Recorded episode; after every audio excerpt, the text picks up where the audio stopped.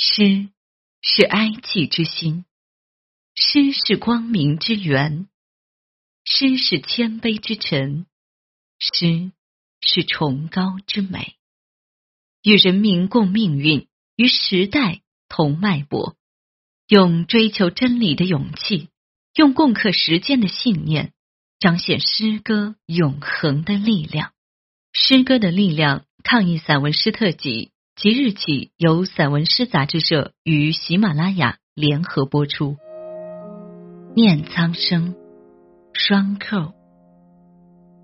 愿你我明白时，人间再无劫难，新世界亦随春风到来。请战书，精神明。这一天的天，在请战书的手印上。显现着红色。这一天的天，在推开病房之门的人头顶上是明亮的。这一天，在写请战书人的生命中，横亘起热血铸就的关口。谁不怕呢？病毒的尖刺现已接连成无际荆棘。踏上去，没有谁能认出哪一步是微苦，哪一步是安全的道路。谁不怕呢？这次直面的不只是救死扶伤，还可能是死生无间。谁不怕呢？这次走远的背影，有可能永远的只留下背影。但是红墨盒被打开了，一个又一个名字郑重的签下了。亲人满含泪水，无语凝噎；亲人紧紧拥抱，依依惜别。多少句叮嘱都不足够，刚要说保重，胸腔就刮起了千万里北风。但几分料峭。没有动摇你们的胸襟，是疼红了亲人的眼睛。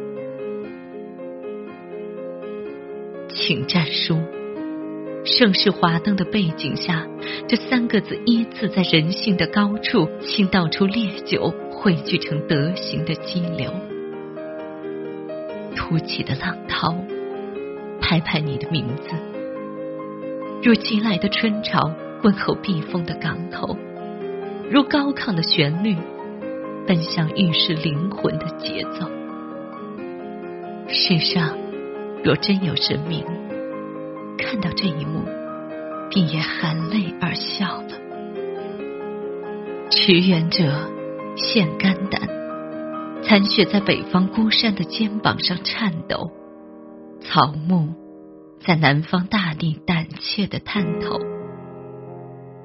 中间是二零二零年的春天，昼夜漫长，寂静如梦。而这不是梦，那么多人已告别故乡，向遥远的武汉星夜兼程。那么多人已用铿锵的心跳为急需支援的消息伴奏，去往一个没有硝烟的战场。人间。由此起了长风，震荡之声响彻祖国的四面八方，响彻来时的所有河道、铁轨、航线。原来红尘中最令人想流泪的是这样的景象：同一种族的人们，在领春之际，以白衣之行齐聚。为辽阔的大地种下了另一种葱郁。原来人生在世，最不可切开的血脉之亲，是不论多远，我都能不辞劳苦，与子同命。谁能掂量出这些人的体内有多少鲜活的血液？一夜之间，他们的脉搏就掠过了大江大。这并不是句号，还有下一行的延绵不绝。整好行装的同胞，正在远方严阵以待。他们排出的阵型，早就跨过了地域的界限。屈原，这急速写就的碑帖，被四面八方的人背着，依次立于大野之上，与苍天之下。配色是五味，主体是肝胆。风成日，念苍生。一个月了，春风空寂，吹不上行人的脸。多少双脚一直在原地踏步，走不进想要的山海之间。每个窗子后的人都是寂寥的诗行，单薄如丝，无人时间。窗子外，无人的街区对照着遥远星辰。天下空旷，没有故事可以言传。一片土地病了，暂时不宜关心。急于奔走的人，需要摁下恐慌的足印，在理智的框架里静一静，静静的想一想，否极泰来之前，千般苦厄从何而来？芸芸众生。是否已对大自然索取太多？万物各有其命其灵，是否被我们漠视太久？寸寸逼近的天灾，以生死之危施以考验。闷心向强的人，是否已计算出巨大的意外之词？有多少笔画来自于人祸？痛苦或痛哭的人啊！我愿他的悲哀里没有令自己顿足的无知与罪孽。